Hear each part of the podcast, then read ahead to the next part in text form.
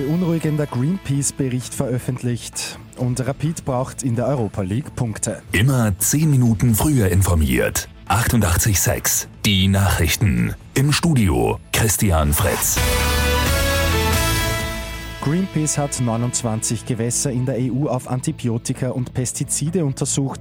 Die Zahlen sind äußerst alarmierend. Sebastian Theissing-Mattei, Landwirtschaftsexperte bei Greenpeace in Österreich. Dabei hat sich gezeigt, europaweit 70 Prozent dieser Flüsse und Bäche waren Tierarzneimittel und Antibiotika zu finden. Und in allen diesen Flüssen und Bächen haben wir verschiedene Pestizide nachgewiesen. Auch zwei steirische und eine oberösterreichische Gemeinde sind betroffen. Auch hier waren durchwegs Tierarzneimittel in den Gewässern zu finden, davon auch mehrere Antibiotika und auch durchwegs Pestizide. So Taising Matai im 88.6 Interview. Heute immer noch großes Thema ist die Mindestsicherung neu. Diese ist ja gestern präsentiert worden.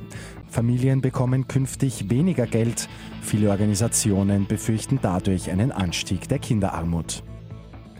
Der ukrainische Präsident Petro Poroschenko hat im neu eskalierten Konflikt mit Russland die NATO und Deutschland um Hilfe gebeten.